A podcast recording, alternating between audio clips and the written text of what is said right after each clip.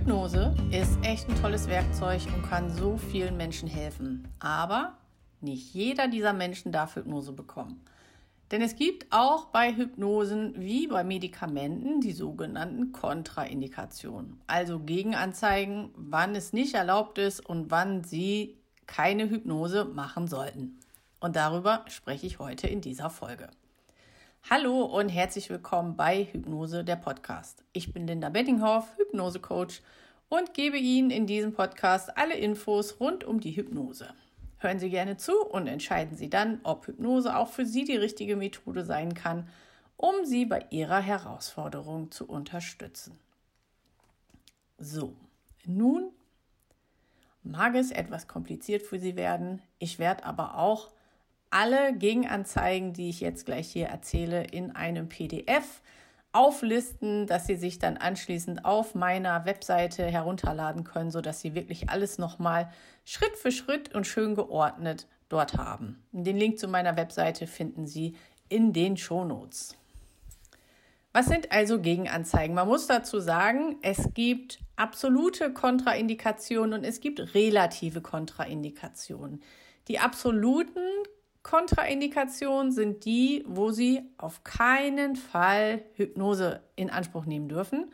Und die relativen Kontraindikationen sind eben solche, wo es nur mit besonderen Fachkenntnissen, mit einer speziellen Ausbildung oder eben mit der Heilerlaubnis angewandt werden sollte. Also wenn Sie zum Beispiel Ihrem behandelnden Facharzt sagen, okay, ich möchte Hypnose machen ist das für mich in Ordnung und der Facharzt sagt, ja, das ist überhaupt kein Problem, dann können Sie eben auch diese Hypnose machen. Dazu zählen die folgenden geistigen Erkrankungen. Zum Beispiel Psychosen wie Schizophrenie oder Depressionen, Persönlichkeitsstörungen oder Epilepsie und ähnlichen Anfallserkrankungen. Bei Epilepsie muss man allerdings auch sehr vorsichtig sein, da unter Umständen die Hypnose auf den bei Epilepsie muss man aber auch vorsichtig sein, auch wenn es eben im Moment gerade keinen akuten Anfall gibt, kann sich die Hypnose auf den Verlauf einer Epilepsie auswirken und es besteht das Risiko, einen Anfall zu provozieren oder auch, dass sie nach Hypnose häufiger Anfälle bekommen als vorher. Bei geistig behinderten Menschen sollte auch keine Hypnose stattfinden. Bei geistig behinderten Menschen besteht eben im Gehirn eine Funktionsstörung und dadurch lässt sich nicht vorhersagen, wie die Hypnose wirkt. Oder eben nur ganz schwer lässt sich das vorhersagen. Es kann zum Beispiel sein, dass ein entspannter Mensch plötzlich aggressiv wird, dass äh, Fantasiereisen, die bei, ich sag mal, gesunden Menschen sehr entspannt wirken, plötzlich bei einem geistig behinderten Menschen ein Horrortrip werden oder dass einfach eine andere Wirkung entsteht, die man so gar nicht vorhersagen konnte. Und deswegen ist es dann eben nicht ratsam, einen Hypnotiseur in Anspruch zu nehmen. Wenn Sie Psychopharmaka einnehmen, auch bitte keine Hypnose. Durch den Einsatz von Psychopharmaka wird die Realität anders wahrgenommen und da ist es dann eben riskant, sich in Trance zu begeben, weil die Realität sowieso schon anders wahrgenommen wird. Und wenn sie jetzt dann noch in Trance gehen, wo die Realität nochmal anders wahrgenommen wird, dann ist es einfach schwer abzuschätzen, wie die Hypnose wirkt und eventuell kommt es dann auch zu einer Verschlechterung des Zustandes. Und die Verschlechterung des Zustandes ist auch gegeben oder möglich, wenn Sie an Depressionen leiden. Es kann eben bei Depressionen sein, dass bestimmte Gehirnareale nicht so aktiv sind wie andere. Und wenn jetzt durch die Trance, durch die Hypnose bestimmte Gehirnaktivitäten beruhigt werden, kann es sein, dass diese unteraktiven Areale noch inaktiver werden, also dass da noch mehr Ruhe reinkommt und dann lässt sich da eben auch nicht vorhersagen, wie sich das dann auf das Gemüt des Patienten oder des Klienten auswirkt. Suchterkrankungen und Süchte lassen sich eigentlich sehr gut mit Hypnose begleiten. Wichtig ist nur, dass der Klient, Patient bereits clean ist und der Entzug stattgefunden hat. Dann kann man Süchte sehr gut mit Hypnose begleiten. wenn sie noch unter Alkoholeinfluss stehen, wenn sie Drogen nehmen, wenn sie medikamentenabhängig sind, dann sollte auch keine Hypnose stattfinden, weil dann eben wieder das gleiche Problem besteht, dass es im Körper ist, dass es im Gehirn wirkt, also dass diese Mittel im Gehirn wirken, die Realität anders wahrgenommen wird und dann durch die Hypnose da einfach ein Einfluss geschieht, den man nicht bestimmen kann und wo man vorher nicht sagen kann, wie sich das auf die Persönlichkeit des Klienten auswirkt. Es gibt aber auch körperliche Krankheiten, die gegen den Einsatz der Hypnose sprechen. Dazu zählen zum Beispiel Herzerkrankungen, also Herzinfarkt oder Schlaganfall oder auch Thrombosen, also wenn Sie vor wenigen Wochen eine Thrombose hatten oder einen Herzinfarkt.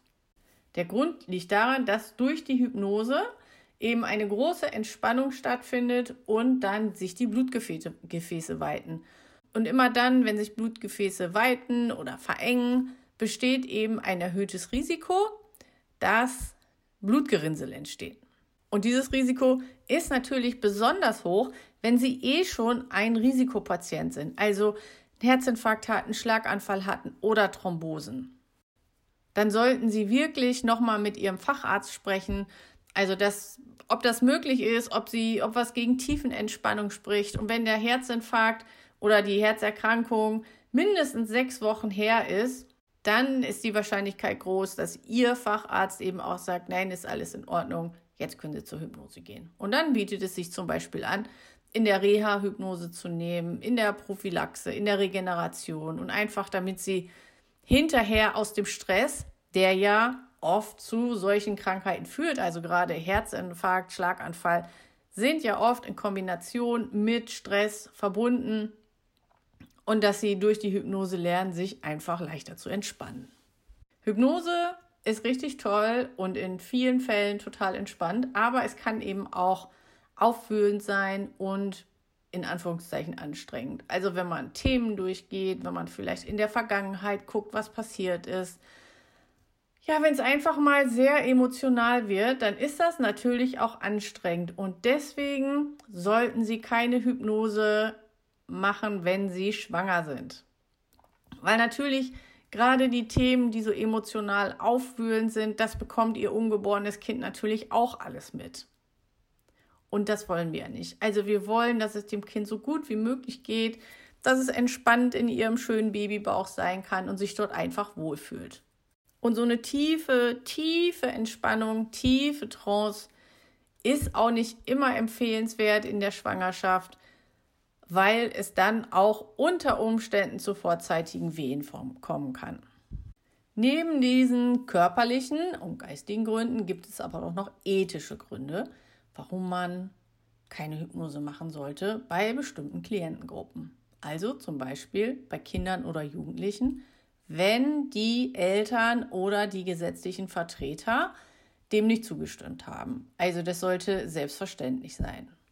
Und zumal es ja auch in der Kinderhypnose so ist, dass gerade bei dem ausführlichen Erstgespräch die Eltern noch mit im Raum sind und man das Gespräch zusammen mit den Kindern macht. Einfach auch, damit sich die Kinder in diesem Moment noch sicher fühlen, wo sie ja mich als Hypnosecoach noch gar nicht kennen, bietet sich das eben oft an. Es kann auch sein, dass Menschen einer Religion angehörig sind, wo Hypnose als Zauberei oder etwas ähnliches angesehen wird, als etwas, was man nicht machen sollte, wo einfach ein Gewissenskonflikt besteht. Und dann machen wir das natürlich auch nicht. Wenn Sie Angst davor haben, hypnotisiert zu werden, sollten Sie erstmal auch keine Hypnose machen, weil solange Sie in dieser Angst sind, können Sie sich auch nicht richtig entspannen. Also bei solchen Fällen, wenn Sie die Hypnose interessiert, aber Sie haben Angst, empfehle ich wirklich, dass Sie sich ein kostenfreies Erstgespräch buchen, so ein Kennenlerngespräch. Das können Sie auch gerne, wenn Sie sich für eine Arbeit mit mir interessieren.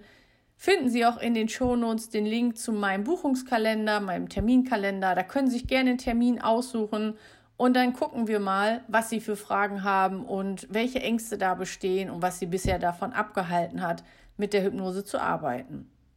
Und dann können Sie sich entscheiden, ob Sie mit mir zusammenarbeiten wollen oder doch jemand anderes.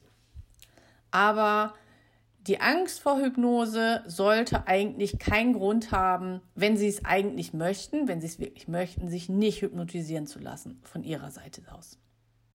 Und natürlich sollte man die Hypnose nicht bei Menschen ausprobieren, die gar nicht wissen, dass man sie hypnotisieren möchte.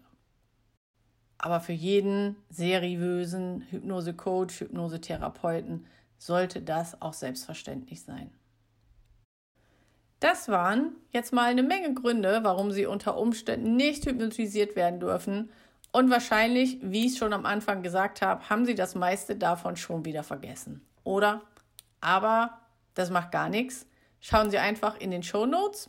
Da gibt es jetzt einen Link zu meiner Website, wo Sie die ganzen Kontraindikationen noch einmal ordentlich aufgelistet zum Nachlesen finden, was Sie sich dann einfach downloaden können. Ja, und ich freue mich, wenn Sie beim nächsten Mal auch wieder dabei sind. Bis dahin, ich wünsche Ihnen alles Gute, Ihre Linda.